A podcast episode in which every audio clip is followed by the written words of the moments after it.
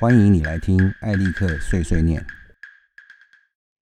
大家好，我是艾利克，呃，来到了第十四集了哈。好，那我们就直接开始吧。嗯，第一部分那个技术漫谈的部分，我们今天来谈一下这个数位摄影机的结构哈。现在的数位摄影机的这个发展已经到了一个比较成熟的阶段哈，所以几乎每一个厂商，不管是高阶、低阶啊，不管是消费者用还是专业用。他们现在这个架构基本上已经成型了，所以我们在了解这个基本架构的同时呢，如果你了解的话，你就比较能够去看懂它的哪些是比较夸张的广告，它哪些是它实际的能力。哈，好，那我们废话不要多说，我们就进入第一个单元哈，就是啊，第一个单元就是感光元件。感光元件大概是这个数位摄影机里面最重要的一环哈，它的最重要的功能就是它能够捕捉光子。也就是说，你的光线在物件上反射以后，它被它捕捉到以后，它就变成一个影像哈。那么至于感感光元件，这里有两个比较重要的资讯，大家应该要知道。好，第一个呢，就是它的感光元件的尺寸，它的 size 啊。那你最近可能会比较注意到市面上越来越多的这个摄影机在呃推这个全片幅。那为什么要全片幅呢？好，这个。呃，当这个光子打在一个面积比较大的这个感光元件上面的时候呢，它能够处理比较多的光线，因此呢，它能够分析这些资讯的量比较大，所以呢，它可以有比较大的动态范围啊。那么我们如果看反过来看这种比较小的，比如说一寸的啊，比如像像有一些手拿的家用的摄影机，或者是甚至在这个手机上面这个它感光元件更小。所以通常在这个手机上面的感光元件呢，它他们尽量会呃突破这个 size 啊，希望大一点。那为什么呢？因为它能，它希望能够有这个比较多的这个档次哈，就是说比你高光的部分可以捕捉，低光的部分也可以捕捉。但是我们通通则一般来讲哈，就是一般的小型的感光元件呢，他们通常你的。对焦是，比如说你曝光是在这个阴影下面，通常天就是会爆掉。如果你是把你要为了要拍天，那你可能低的地方就黑掉哈。所以它的档次会动态范围小一点。那因此呢，这个业界为就是呃现在比较流行的就是去呃越来越往全片幅这个方向去推哈。原因就是他们希望能够捕捉到更多的这个影像的光子。OK。那第二个问题呢？第二第二个重要的部分哈，不是问题啊。第二个重要的部分就是它有多少话术。好，所以你你有可能在一个啊，这个不是一这个话术有多少，那不是用尺寸去量的哈，是它的密度。那么假设你有一个 Micro Four Third 啊的这个呃感光元件，但是你的话术很高，比如你的话术可以到两千八百万话术，那它拍四 K 绝对没有问题。因为它有这么多 information 去可以去用啊，那可能在 Micro Four Third 它的这个缺点就不是在这个这个，可能是在它的动态范围上面啊。那么它这么多话术，你你可能在一个全片幅上面，它也是两千八百万或三千三百万啊。所以当这个呃厂商它采用多多大的密度去放这些 pixel 的时候，它会直接影响到这个产出的影像的解析度。OK，所以呢。这个就等于是一个配方，比如说你呃大的呃感光元件配上高密度的 pixel，哈，比如说你的全片幅，然后你有超过四千万画素，哇，那你拍八 K 大概没有问题，啊，假说假如假如说你是 Super Thirty Five，然后你有三千三百万，哎，可能呃也可以达到八 K 的水准，哈，但是如果你只有两千两百万、一千八百万画素，那你要拍到。可能四 K 可以，八 K 的话，它就它的 information 就会太少了。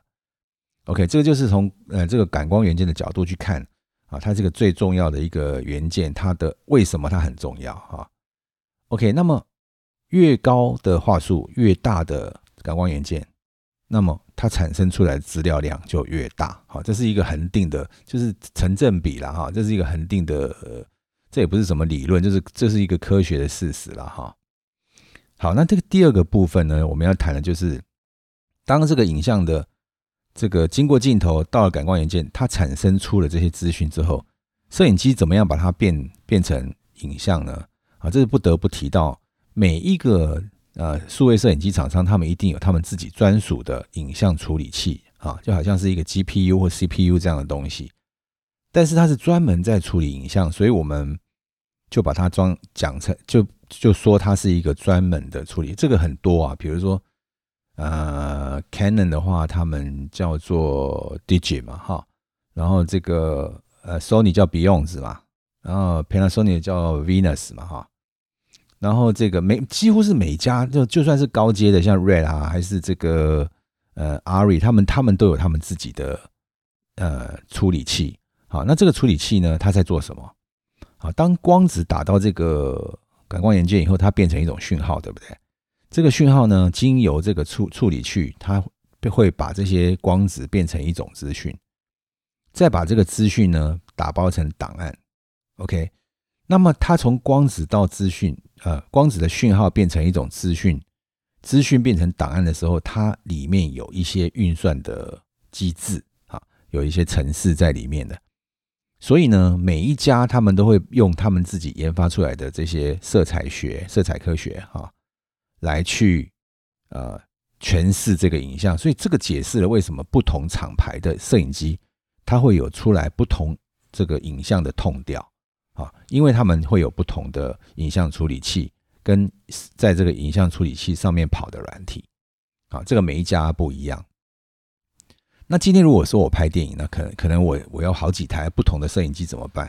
啊，所以我我我在这边大概解释一下，为什么这个业界有有这个灰灰的这个 log 啊，为什么要用这个 camera roll 啊？那因为其实它可以去避开每一家专属处理器所产生出来的痛调。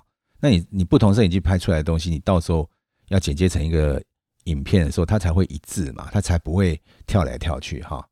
所以其实这些东西这些格式都是有道理的啦哈。那么以以后我们再挑时间来讲 log 跟这个 raw 这些他们在影像呈现的这些这个方式哈。那我们先先还是回来讲这个数位摄影机的结构哈。好，那我们从处理器以后，它把它打包成档案以后，它要去哪里呢？啊，所以一定会有一个，任何一个摄影机，它一定会有一个储存的通道。啊，储存的通道呢，我们在原文上面讲叫 bus 嘛，哈，bus 不是那个公车巴士的意思，其实也也是也是啦，就是它是一个运输的管道，你把它想象成是一个水管，好像公车载了一些人从这个 A 地到 B 地嘛，哈，那你那个水管是把一些水从 A 运到 B 嘛，对不对？它它就是一个一个通道，哈。那你水管越大，那你就跟流流流，你就可以流出越多的资讯嘛，对不对？所以呢，当这个啊储存的通道越大的时候呢，你越有机会把你的前端的这个摄影机的这个捕捉出来的这些呃资讯保存在档案上。好，如果你的通道不够大呢，那你就必须要丢资料啊，你就把它压缩啊，你就把它这个。呃，digitize，你把它数位化的时候，你就必须丢掉一些资讯哈。那么，所以呢，呃，你怎么去看这个 bus 有多大呢？基本上我们就看记忆卡就好了啊。比如说你记忆卡，它要求你有多快的啊？它如果它它说最高可以到三百啊，三百三百 megabit per second，那表示你的水管就有这么大啊。那再往上还有四百的，还有五百的，还有六百的。那么，呃，基本上呢，我们在这个呃呃记忆卡的规格上，我们就可以回推说啊，这台呃摄影机它用的是多大的水管啊？基本上，如果是一般家用的话，通常这个用 SD 卡，好，大部分都用 SD 卡，然后他们就会用，比如说呃 UHS One 啊，UHS 第一代啊的，大概就是一百以内。啊，那 SD 卡大概是九十五了哈，九十五 megabit per second，那表示说这个影像它就是 HD 或者是单张这个 OK 的。但是如果你是专业摄影，你是专业制作，那你需要高画质的时候呢，那可能这个一百就是非常不足够的啦。好，OK 啊，那我们了解说啊，这个这个呃储存的通道可以决定你储存出来档案的大小之后。那，数位摄影机还有什么东西呢？哈，我我们第四个部分大概就是把它定位在这个镜头的接环。好，那么镜头的接环什么意思呢？就是 camera 那个 lens mount 哈，就是镜头接环啦。啊，那么镜头接环呢，就是有商业的考量，也是有这个啊性能上的区别了哈。像我们过去哈，这个 Super Thirty Five 超三十五的时代哈，我们大概电影镜头都是用 PL mount 嘛。啊，那为什么用 PL mount 呢？啊，因为它呃。啊，这不不要在这边讲了，就是 P L 芒就是非非常适合电影制作，所以在过去的这么多年，它都一直是电影上使用的一个规范哈，就是大把大大家都是电影镜头都是用 P L 芒，但是呢，有一些这个数位摄影机，它它它它不要它不要这样哈，它不要用这个 P L 芒啊，它就可能会是做他们家自己的，比如说 Canon 他们做 E F 嘛。啊，当然靠近现在的年代，就是他们有出这个全片幅啊，这个需要比较大的尾镜，他们有出这个 RP mount 嘛，就是屁股会比较大，是给这个 EOS R 这样的机器全片幅的机器用的。那 Sony 有出 E 芒嘛，对不对？然后这个徕卡出 L 芒各家各家他们有不同自己不同的这个芒。那这个在商业上面，当然是他为了要保障他的商品能够。用在他的相相机上面，所以他他出的镜头，你不需要接这个做什么改这个变更，你就可以使用哈。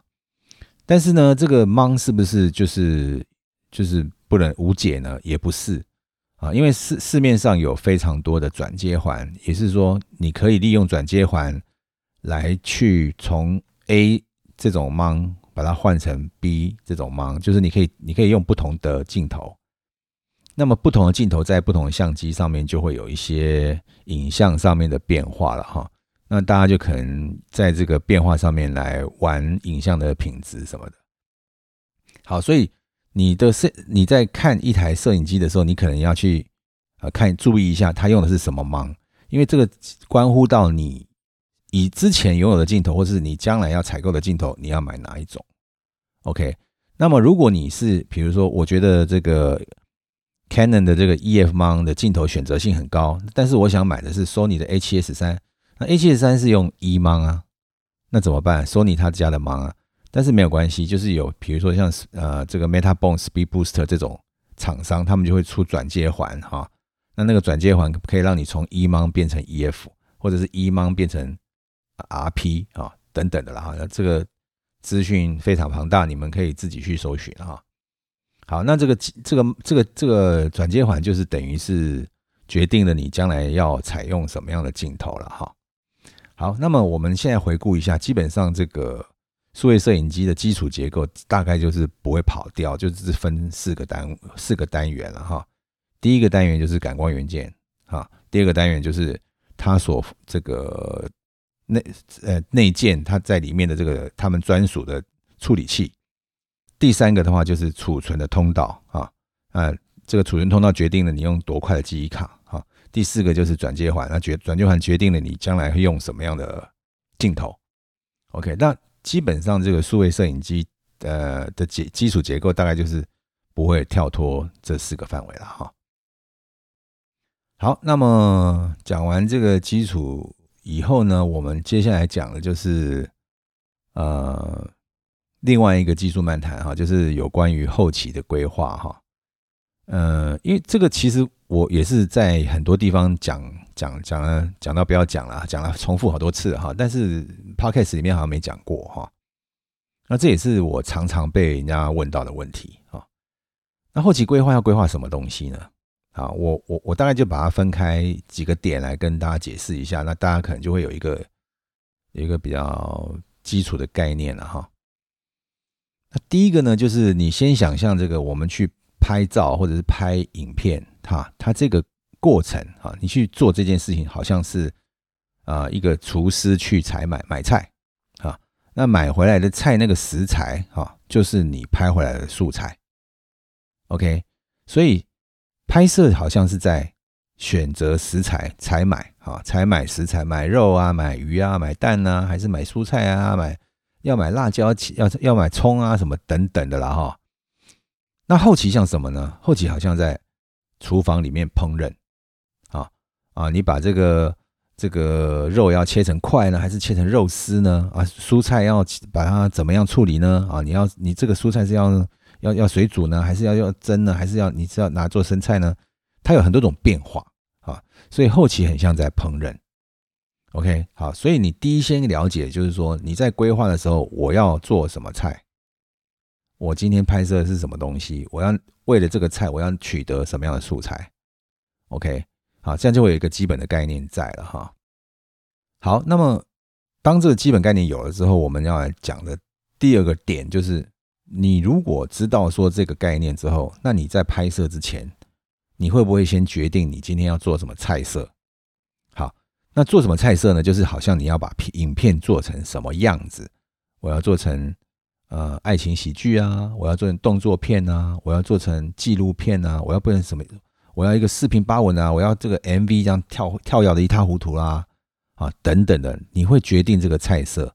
好，那么假设我们今天是要把它拍成动作片，啊，那你在拍摄的时候，你在买菜的时候，你就可能要买非常多菜，啊，因为你要做这个动作片，它要非常多碎的镜头，啊，你才会有，比如说。啊，一两个人打斗，你可能要全景，你可能要中景，你可能要他们打的动作，你可能要他们手部特写，还是被击中的地方的特写，还是他被打伤的样子，那那这个分镜就分得非常细。但反过来啊，我今天是要讲一个呃地方的故事，还是我今天是要拍一个啊一个一个母鸟生小鸟成长啊，那个镜头可能就很长很安静，是不是这样？所以在这个拍摄之前，你要决定这个你要把片子做成什么样子，因为你决定之后，你那个后面那个片子，在你在烹饪的时候，你就会有比较顺，你就不会跳药了，你就会知道啊，我原先设定的东西，我可能用什么样的方方法去去制作。OK，好，那么接下来呢，我们就把这个工作稍稍微的分析一下哈，break down 一下。啊，那么我们通常拿到一堆素材，就是我们拍了辛辛苦苦拍了一大堆素材回来以后，最先要做的是什么事情呢？当然就是初剪了。啊，嗯，你要说转档也可以了哈。那转档是为了要初剪嘛，所以我们把它算在这个剪接里面好了哈。那剪辑呢，它这个工作呢，既是筛选，也是创作。好怎么说筛选呢？比如说我今天拍十个 take，那到最后我到底要哪个 take 呢？哪个是最好的？那这个动作基本上就是在筛选。OK，好，那什么是 OK take？那 OK take 可能是一个 take，那 OK take 也可能是哎三个镜头把它组合成一个镜头。比如说他这个前面的表情比较好啦，后面的讲话比较顺啊，那你可能可以经由剪接，然后去把这个。最好的表现留下来，好，所以剪辑是筛选。那怎么样说它是创作呢？在这些剪辑的过程中间，哈，我们有非常多的技法，哈。我非常推荐大家去脸书上搜寻那个高明胜的电影人工作室啊，呃，电影人工作什么工作室吗？啊，他有一个粉粉丝专业，呃，他是一个蛮愿意分享的一位剪接师。那我觉得他写的非常不错，哈。那么，你如果去看，你如果有去看，呃，高明胜的这个粉丝专业，大概你就会知道什么是创作。他讲的非常非常的好。好，那么我们在做这种剪辑的时候，有非常多种技法哈。你可以平行剪接，你可以招交错，你可以各式各样哈。比比如说你你我们讲大家都比比较可能看过的电影是 Chris Nolan 嘛哈。那 Chris Nolan 就非常会善用剪接的这个能力去表达他的故事。然后呢，他这个换了一个，比如说其他的人，像这个啊，史丹利库布利克，他非常喜欢用这种蒙太奇，就是用影像去影射另外一个哈，去诠释另外一个情境哈。所以其实，在剪接的时候，我们可以把这个影像，不是像拍摄素材那样的 sequence，不像不像这个啊，要怎么说，好像是。呃，写流水账这样，第一个镜头这个，第二个镜头一定是这个哈。你有可能把第一个镜头、第二个镜头放在第一个镜头前面，用倒数的方式去讲也是可以的。好，那看你你用一二三四的方式去理解一个片子，或者你用一三五四的方式去理解一个片，那它的感觉会是不一样啊。那就是剪接的魅力了哈。在接下来呢，就是我们在一个影片里面，我们会要要求，比如说字幕啊，啊，比如说片头啊，啊，或者是跟这个影片的本身啊，它也是一个美术的编排啊。理解这个，常常在做过做剪接的工作人员，他大概都会碰到，就是你常常会对一个影像放大、缩小，然后你可能去变它的。左右啊，还是你正走、倒走都有可能，对不对？啊，你平时上字幕的话，你大点、小一点、左一点、右一点啊，可能是要放在中间啊，放在左边。其实这个都是跟美术编排有相关的哈。所以，其实，在做这个后期规划的时候，你可能呃要先去想一下，说哦，我的美术编排要走什么样的痛调。所以，你可能去看一些网站，你可能去看一些杂志。啊，你可能去杂志，现在可能比较少了啊，都印刷都快死光光了。就是你可能多去看一些资料，以后去了解这个影片这个成成成色啊，比如说它的这个排编排啊，这个呃会决定你这个影片的美感是怎么样哈。好，那么最后我要讲的就是，比如这个很多人对这个很有兴趣了哈。但是呃，我觉得最基本的东西在这边讲一讲哈，就是基本概念讲一讲哈。呃，很多人都知道调光对一个影片是非常非常重要。那它为什么重要？好，我觉得现在我们从两个角度去看哈，我们把它从基础去看，这个是我觉得大家都忽略的事情哈。调光它最重要的一件事情是白平衡，也就是你拍到的东西呢，它白的应该是白的。那黑的应该是黑的，哎，那讲起来不是废话吗？是，但是往往做不到。为什么呢？因为我们在拍摄的过程当中太多变数啊，比如说天光一直在变化，比如说你的灯，比如说你你有打灯，可是室外光透进来，或者是说你的灯的这个寿命比较老了，它衰退了，等等的原因啊，都会让你的颜色稍微有一些不不一样。或者是说啊，因为你这个啊啊，这个换这个呃呃，你的这个色温的设定值啊哦，我是室内，我要用三千两百，里面是钨丝灯，所以我用三千两百度啊。室外我就用五千六百度。可是你怎么知道室内是两三千两百度呢？你怎么知道今天的天光是五千六百度呢？所以，尤其是在拍长片哈，颜色的校正就是白平衡这件事情，是调光最重要的一个工作。为什么呢？你如果你白不是白，黑不是黑，你整个片子都是在跳的。OK，好，那么基础完了以后是要做什么呢？比如说这个，嗯，有一些创意的工作哈。比如说我今天决定这个片子，我要把它这个看起来很压力，然后灰暗这样。好，举个例子嘛，像那个电影《Seven》哈，《恶夜追击令》嘛，我忘记是不是翻成这个名字。他这支整支片子呢，他拍的时候其实并没有这么暗，但是呢，他在某些场景，比如图书馆啊、哈、啊地下室啊、房间内，他常常就会做这种暗到看不见细节这样的方式。那这个是在调光里面做的，它造成了一种压抑，然后不不确定的一种感觉。好，那么假设我们再看这个，比如说这个。啊，比如有一些太空的影片啊，他他们他们的那个片子就会比较干净，白着白黑黑，然后这个很明亮，很空气很通透这样的感觉哈。这个很多也是在调光里面做的了哈。所以呃，大部分的人都觉得要去做创意调光这个部分，但是忽略了这个基础要摆平衡这件事情哈。好，那么假设我们现在啊，把这个后期工作的东西都。大致讲了一遍，我们现在现在回顾一下，你后期工，你你后期你还没有，你拍片的时候，你后期你要规划哪些事情哈？好，第一件事情就是你拍片拍摄的时候像买菜，你后期像烹饪，说你买菜的时候要为这个菜色买什么素食食材哈？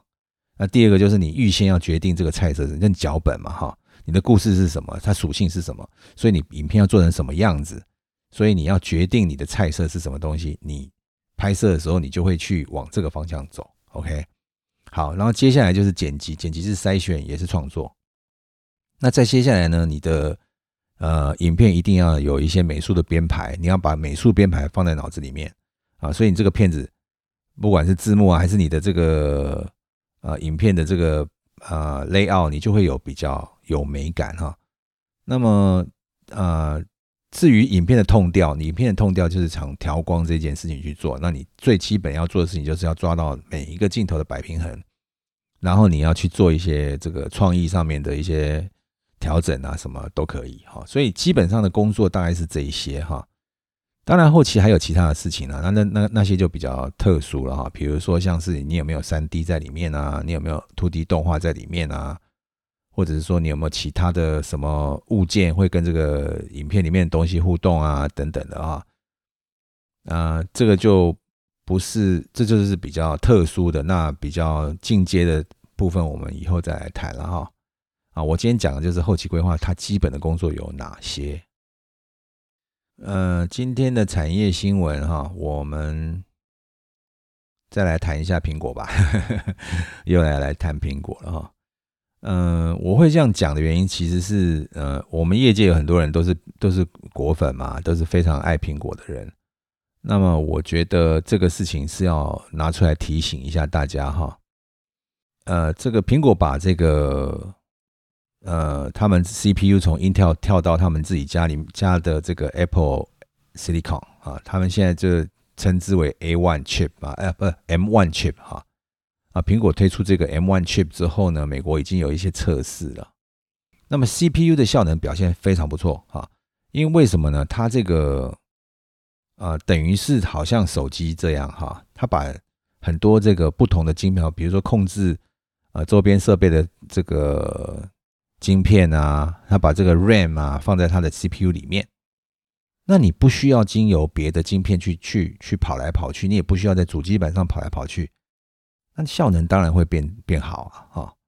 但是这个太独特了，非常非常独特，好，非常独特的起这个这个问题呢，就是它的速度虽然快，但是在现在这个阶段，它的实用性很低。也就是说，除非是苹果专门为它写的软体之外，其他的软体可能都会有困难，都会碰到困难啊。嗯，另外就是说，这个测试在全速运转的，就全速运算的情况之下呢，这个 M1 chip 的那个温度是相当不错啊。但是他们大概持续八分钟之后，它的温度还是会上来的。好，它的它还是会上来，不是不是不是说它很低温，一直运算都不会死哈。它的温度会上来。那么至于这个细节的部分呢，我目前还没有办法看到他们是怎么样让这个温度上来，所以我们就再继续等一段时间再看吧。好，那么苹果针对于其他的非苹果这个呃 Apple Silicon 的软体，它有推出一个叫 Rosetta Two 哈，Rosetta Two 呢，它有针对这个 X 八六基础的为基础的这些软体。来做这个即时的编译啊，也就是说，它透由透过这个 Rosetta Two 来编译，你就可以用过去 X 八六的这些软体，哈，就是比如说你现在用 Intel CPU 用的这些软体，它大它都可以用哈。但是基本上，我认为它是大致上可以啊，大致上可以，就是你常用的东西，好 Office 啦，好 Photoshop，Photoshop 不用，Photoshop 已经有，那可能 Lightroom。啊，好，比如说你用的这个，呃，其他的啊，Google Photo 啊，还是什么等等哈，这些原来是写给 X 八幺，比如说 Line 啊，哈，等等啊，那这些软体呢，他们是不是能够经由 Rosetta 就可以认得到这个原来城市？我我我是存疑的啊，我是存疑的。那么在这些国外的测试呢，我也看到一些事情哈，比如说。他们有些软体是打开，但是可以开，可以可以运作，但是不稳定。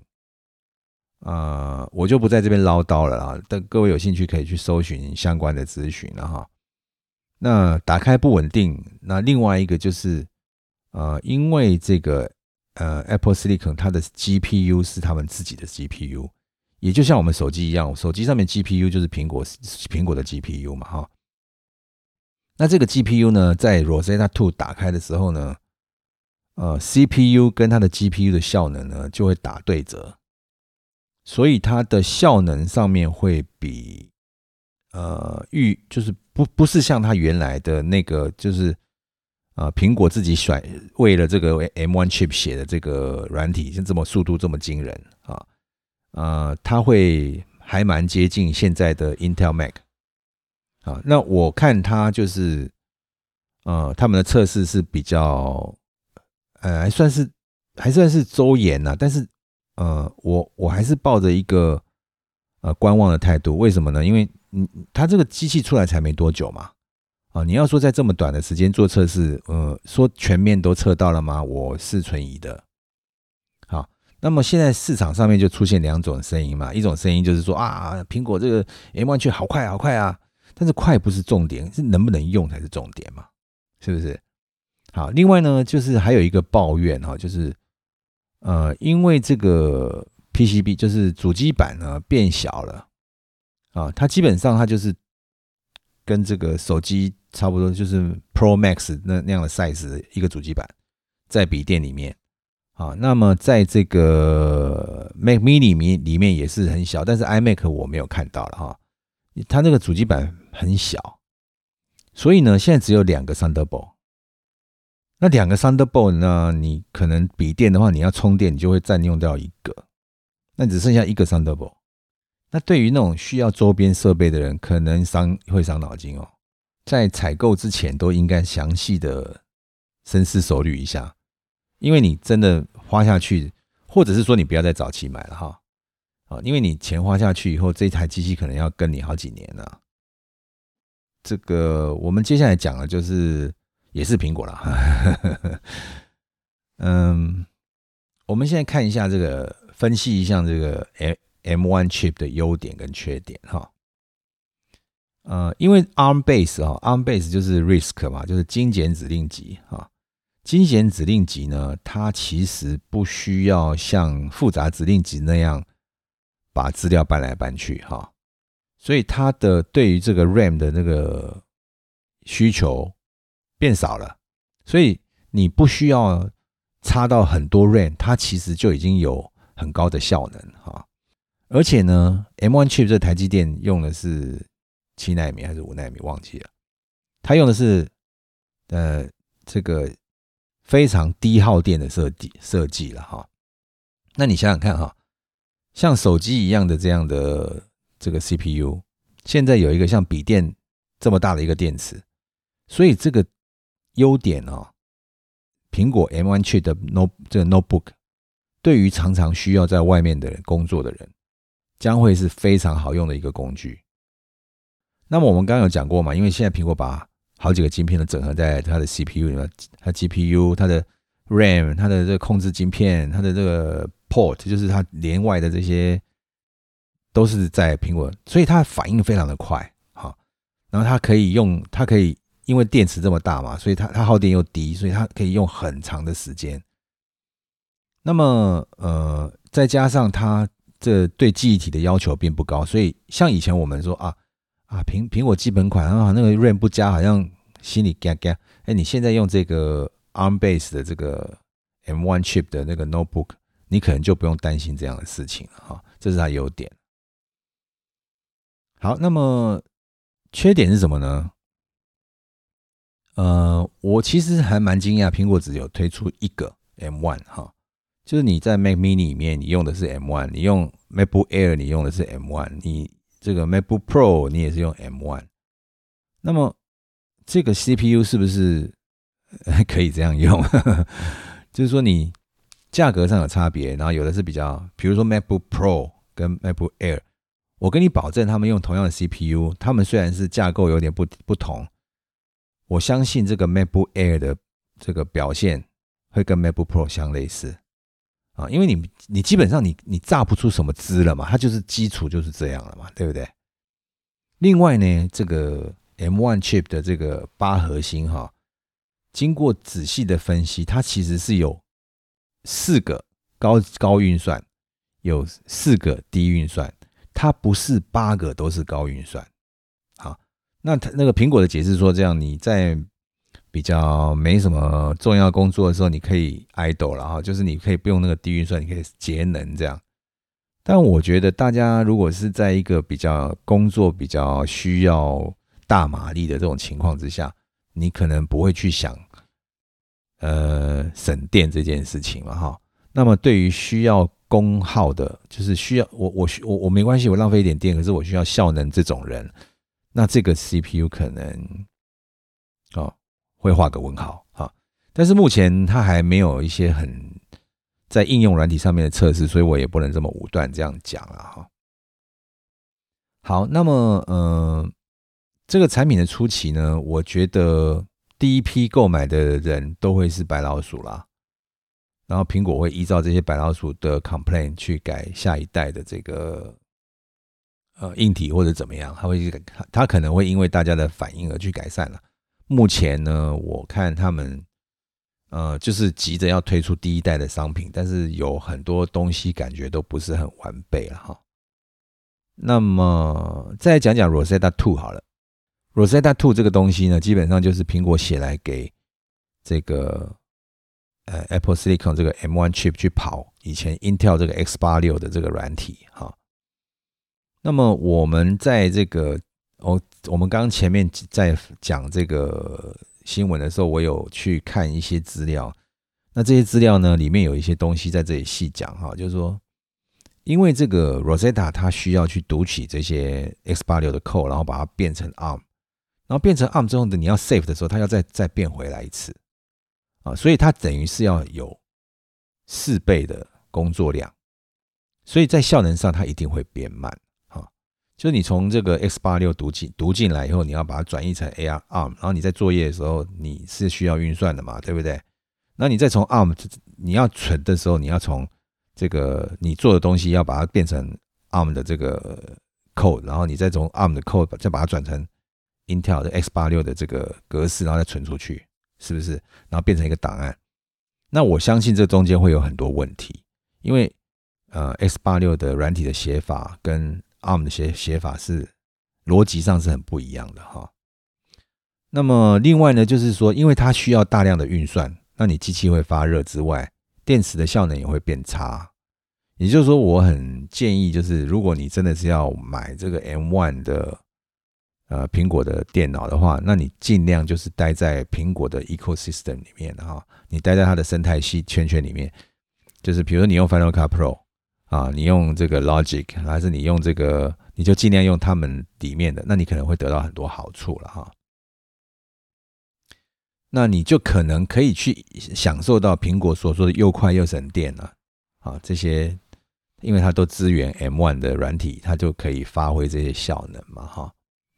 好，那另外一件事情就是说，将来这个呃 M1 的呃 CPU 呢，它是不可能有一 GPU 的啊，呃，这个也不也不晓得，但是百分之八九十是不会有了哈，因为那个苹果他们没有必要把他们的 GPU 从它的 CPU 里面分分出来，再去做一张卡给你用嘛。啊，所以在外面的这个卖的显示卡，可能就就跟这个呃，我们之前用 eGPU 那样那样的方式就会绝缘了啦哈。好，那个我们接下来讲一下苹果的新作业系统，那个 Big Sur，不知道是不是念 Sure Su Big Su Big Sur，啊，嗯嗯，国外有一个治安公司呢，他们提出警告啊。苹果的新作业系统 Big Sur 会收集你的资料，并回传给母公司。那这个主要的争议有两方面啊，一方面是苹果会侦查你在所用使用的软体是否具有危险性，其实这个苹果早就在做了。嗯，但是这个现在这个 Big Sur 它会是针对你所使用的任何一种软体，它都会回传到它母公司去。哈，啊，这个。这个侦查动作本身就有有一点危险了，因为它传回去的时候，它并不是加密的状态，所以有人要拦截，那你就他就就被人家录走了啊。它不像是什么 HTTPS 啊，还是说加密的，它就是把你用的东西，然后就传回去了啊。经由这个苹果的，比如说你的 App Store 啊，还是什么的，它就会把你的东西。但是现在这个新的 Big Sur 并不是。不，并不是透过那个 App Store 哈，它是有它自己的一个后门的机制，可以把你使用的所有软体，你你你怎么用，它都会把它传回去。哈，那么这个没有加密呢，就有点麻烦啊。那么现在就是这些资讯公、治安公司开始就对了苹果的 Big Sur 提出一些建议，请苹果可以加善呃加以改善哈，就是不要用没有加密的状态在网络上去传输了哈。因为你如果没有加密的话，你在这个，比如说我为什么会要加密啊？比如说你有一个 iCloud 账号，那你要知道你的 iCloud 账号上面有信用卡。或者是你没有信用卡，那比较安全啊。但是它里面有你的账号密码、你的使用环境，对不对？那如果苹果这个回传它没有经过加密的话，任何一个骇客想要去攻击，哎，他只要去锁定，哎，这个是从这个 IP 位置是从亚洲地区台湾啊传过来的哦啊，我把通通录起来，啊，以后他要瘫痪台湾所有的苹果 user，他就有办法哦，啊，那么所以这些治安公司会提这个是不是没有道理的啦？哈。好吧，那我今天的这个产业新闻就讲到这边。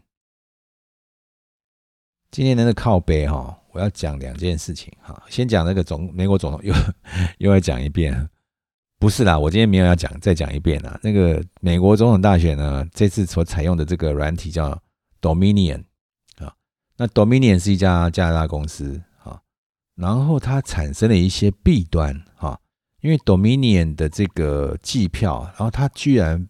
被人发现说这个 server 是在意大利跟德国，OK，那么从这个事件我们来看哈，我们才发现，哎，其实台湾的选举制度其实做的还蛮蛮紧密的啊，因为在美国这个选举制度好像没有这么多防弊的戒心，哎，是不是因为他们民风淳朴啊，或者是？因为立国的时候，政治人物设下很好很好的规范，所以人民都很老实吗？啊，我们看看我们台湾的这个中央选举委员会，呃，虽然以前也是受到很多政治力干扰啊，然后中共也要用钱啊，用什么方法去影响我们的选举，但是我们的选举制度，你看那个快速的开票啊，监票的系统啊，哪些可以做，哪些不可以做，其实我们非常成熟，哎，我们都比较没有那么多弊端了，可能以前也是从以前。国民党买票啊、做票这种，我们一路过来了。可能美国现在没有碰过这种买票、做票的事情，所以哎，发现啊，他们那个计票系统居然是委内瑞拉。那你知道，委内瑞拉是没有选、没有没有民主选举的，他们他们是做票，他们那个政治人物是做票做上去的嘛？因为你你你想，任何一个地方这个投票率百分之九十八，那怎么可能有九十八的人跑出来？除非你有人。拿枪杆抵着你的头说：“你去投票啊！不要，我今天很懒啊，不行，你一定要说，不然我枪一枪毙了你。你可能去投票，对不对？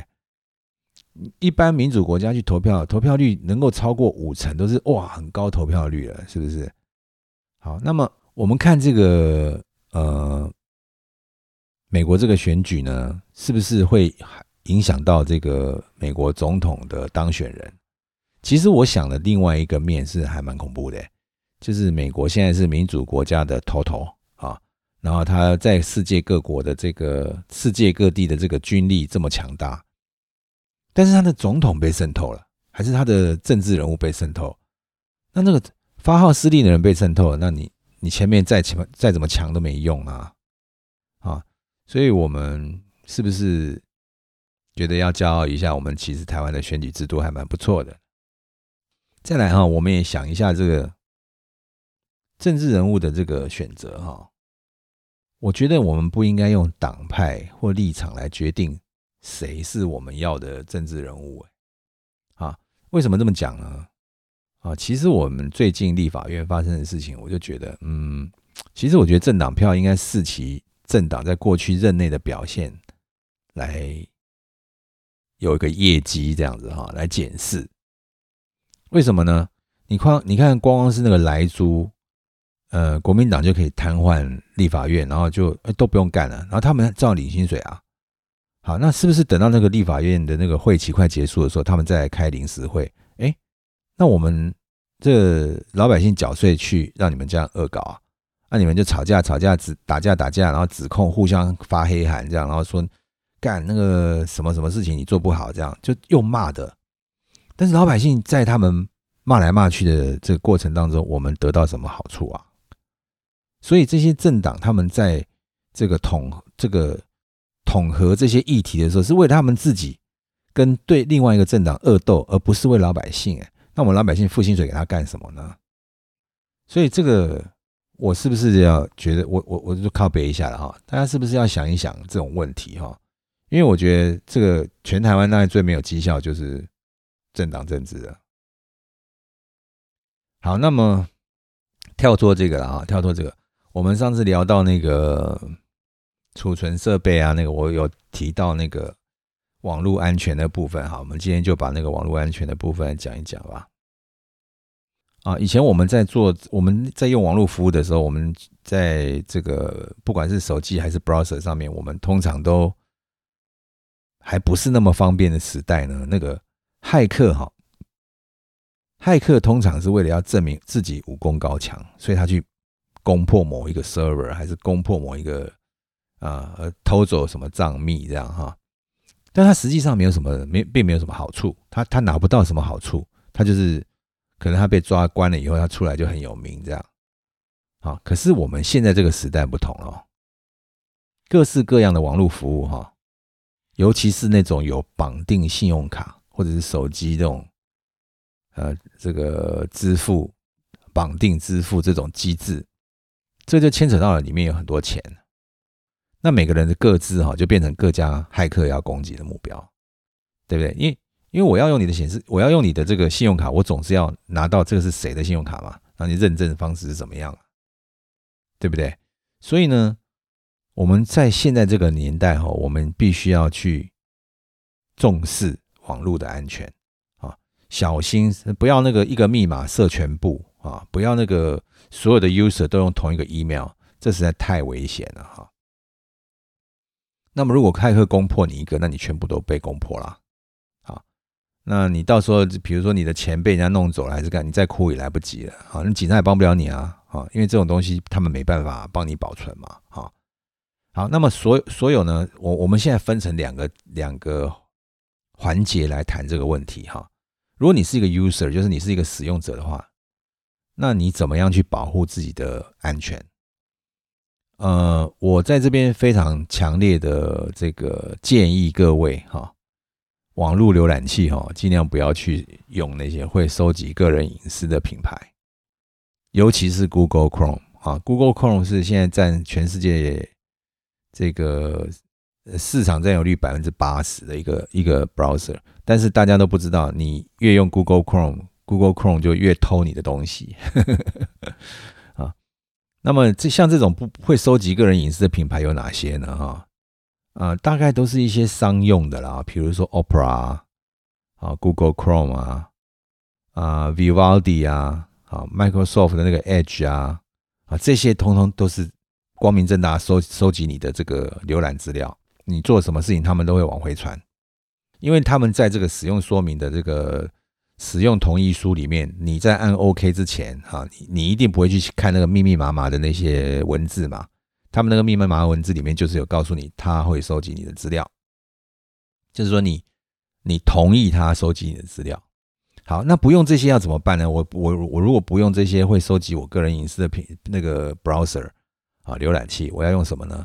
好，这里有几个建议哈，你可以使用这个 Firefox，Firefox 是一个。有这个赞助，有有这个 open source 的这个基金会赞助的一个呃 Mozilla 的这个团队做的。那 Firefox 它是不会去收集你的资料哈。另外还有一个叫 Brave 勇敢啊，英文字勇敢，它那个 logo 是长得像个狮子的头哈，B R A V E Brave 哈。那如果你很习惯用 Google Chrome 那个那些这这些东西怎么办呢？啊，你可以使用它的开源的版本，叫 Chromium，就是 C H R O M I U M 哈，Chromium。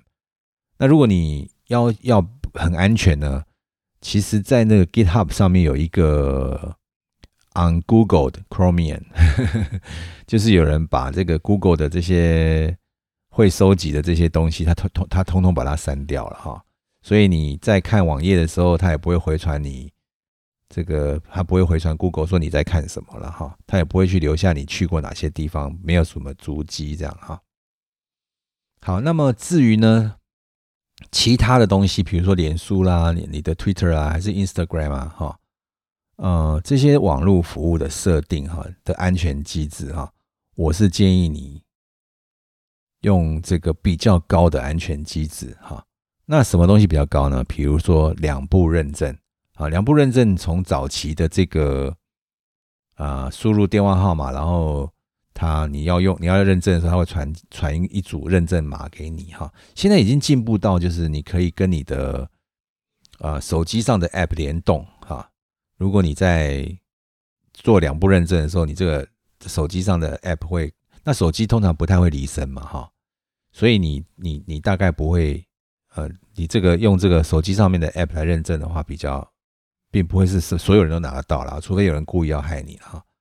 那另外一种手机认证，它是可以经由一些啊手机认证的这个呃 app 哈，在手机上面或者是在什么地方，它有一个 app，那你那个 app 它它它它它是在一个一个一段时间，它就会换换这些密码，所以你在使用的时候，你经由那个 app，你就可以啊输入正确的当时正确的号码。那这像这种两步认证，骇客比较难去偷你的账号，因为他没有你的手机嘛。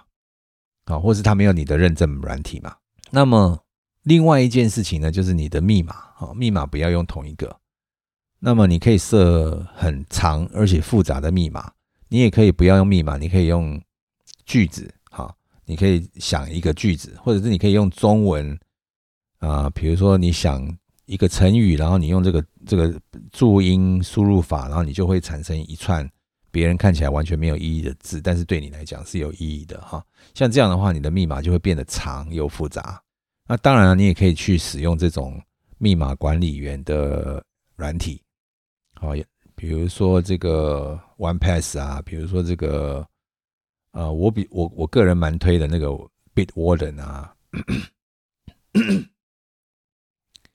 啊，那这种这种东西还蛮多的啦，这种这种 app 还蛮多的啦，你可以自己去搜寻你喜欢用的哪一种哈。有些是不需要连连连连网络就可以用，它是一个应用程式在你的这个电脑上面运帮你储存了哈。那各有利各有各有利弊。那它的好处是什么呢？就你只要记进入这个密码管理程式的密码，那其他密码你都不用记，反正到时候就 copy paste 就可以了。然后呢，它会每一个这种 app，它都会帮你产生很复杂的密码。我看你要设二十几个字或者是三十个字以上的都可以哈。那这那个那个基本上骇客就要花很长的时间去破解了。好，那另外一件事情就是在你注册网络服务的时候呢，请你不要用同一个 email，因为那个同一个 email 你就很容易让人家把你的各个的足迹连接起来，那他就对你有一个很。他就很容易对你有一个侧写，那他要去猜你什么东西，那求从中求异，异中求同，他就很容易猜出你的密码、你的账号是什么东西。好，所以如果你用不同的 email 来注册，那个骇客比较难知道说啊，这两个用不同 email 这两个人是同一个人。OK，好，这是从 user 的角度去，你可以保护自己的方法哈。那么另外一个东西呢，就是呃硬体方面了哈。我用那个 open source 的软体，我做了好几台防火墙。那么我用防火墙已经用了一段有有有有一个年有一个年纪了，我用了一段时间了，所以我对这个防火墙慢慢已经理解哈。那防火墙它是什么东西呢？它基本上是一一台电脑了，但是它不需要太强的运算能力。那防火墙在干什么呢？呃，我觉得它是呃。将来哈，在尤其是在台湾啦，它是越来越变成一个必需品。那没办法嘛，我们就隔壁有一个又凶又又大的恶邻居，哈，那他们就一天到晚在攻，我不骗你，他们一天到晚在攻，哇啊！假如说你有一天觉得你哎，你的这个无线 A P 哎，突然间变得很慢，哎，可是你你连中华电信打电话给中华电信，还是还还是你的网络服务商，他说没问题啊。那我建议你这时候你就把你的网络连线的电源切掉，啊，等个五分钟还是等个三分钟，再把它插回去，让它重新连线。说不定你的网络线这个回来了哈，因为那个攻击你的骇客他断线了啊，那他要重新再找到你这一台啊，他才会再来攻击哈，或者是说他有记忆，说他刚才攻攻到一半断掉了，他他他他再来攻击这样。好，那么呃，那么防火墙呢，它是怎么样去呃保护你呢？基本上哈，防火墙最基本的功能就是禁止外面的 IP 位置来对你的电脑存取或执行这两个动作哈。也就是说，你你你在你的连外的数据机的的后面哈，就是你躲在后面，你这个叫内网。那你经由数据机出去的叫外网，比如说 Google 就是一个外网，对你来讲哈啊，比如说这个 Amazon 是对是个外网哈，比如说这个啊 PC Home 是个外网，对你来讲哈。那么你内网，呃，防火墙做的方法很简单，它就是对你内网的 IP 位置出去，它都不设限，它就是让你出去。但是从外面的 IP 位置要回来，要进来去存取你的电脑，它就会把它挡掉。最基本的防火墙就是做这样的东西。啊，那么当然这个有一些美感要处理了哈，比如说啊，我有一个智慧冰箱。哎靠，那可能你就在这个防火墙里面，要让这个冰智智慧冰箱去连到它的服务去啊，不要把它断掉，因为那个外面会来存取这家这个自动冰。那还有这种游戏啊，哈，或者是你有一个呃，你有一个下载的什么服务，比如说有 NAS 啊，你都可以在这个防火墙里面设定说，哎，这个东西这个装置是我的，它可以对外存取，然后你可以这个。对它是采取例外哈，让它让它可以像像你的 game，你的那个 game console，就比如说你的 Xbox 啊，还是你的 PS PS 啊，就可以玩哈。你的智慧冰箱，你的智慧什么东西，它就可以正常发挥功用功用了哈。那么有关于防火防火防火墙这个东西要怎么取得呢？你可以去购买这个有有防火墙的商品啊，你是去网络上面搜寻防火墙，你就会找到。一些在卖的这个，但是我个人是认为他 他们都卖太贵了，他们都卖太贵啊！我自己的做法是用退役的电脑自己架，或者是我去买一个这个有小迷你电脑啦，因为它其实真的不需要什么那个那个 power 啊，就是它不需要什么样的 rendering power，它 CPU 根本就是 Celeron 就已经很棒了哈。Atom 也其实是可以了，Intel 的 Atom 也可以。那么我在我是用什么样的 Open Source 软体呢？基本上我可以推荐给大家，大家有兴趣的话可以可以用。呃，一个叫 pfSense 啊，pf 然后 sense 哈，另外一个叫 OpenSense，它但是它是 OpenSense 哈，这两个其实是同一个啦。那那个 pfSense 现在已经商业化了哈，就是它在一个一个公司的结构下面。那另外一个叫 OpenSense，其实是开发者是同一同一批人，那他们就是出去呃不要商业化，他们还要保持在 Open Source 的环境之下，这样啊，这两这两个这两个防火墙的软体都非常强大哈，呃，它可以做的事情都非常多，那市售软体根本市售的那种防火墙根本是不能比啊，呃，因此。呃，各各位有兴趣可以去学一下。如果如果你不想学的话，你可以来问我哈，还是找找我帮你弄一台可以了。那么，夯不啷当讲一讲，今天又一快一小时了，我要在一小时之内好像有点困难。好了，那就不要多讲好了。好，那我们就讲到这边，好，下次见，拜拜。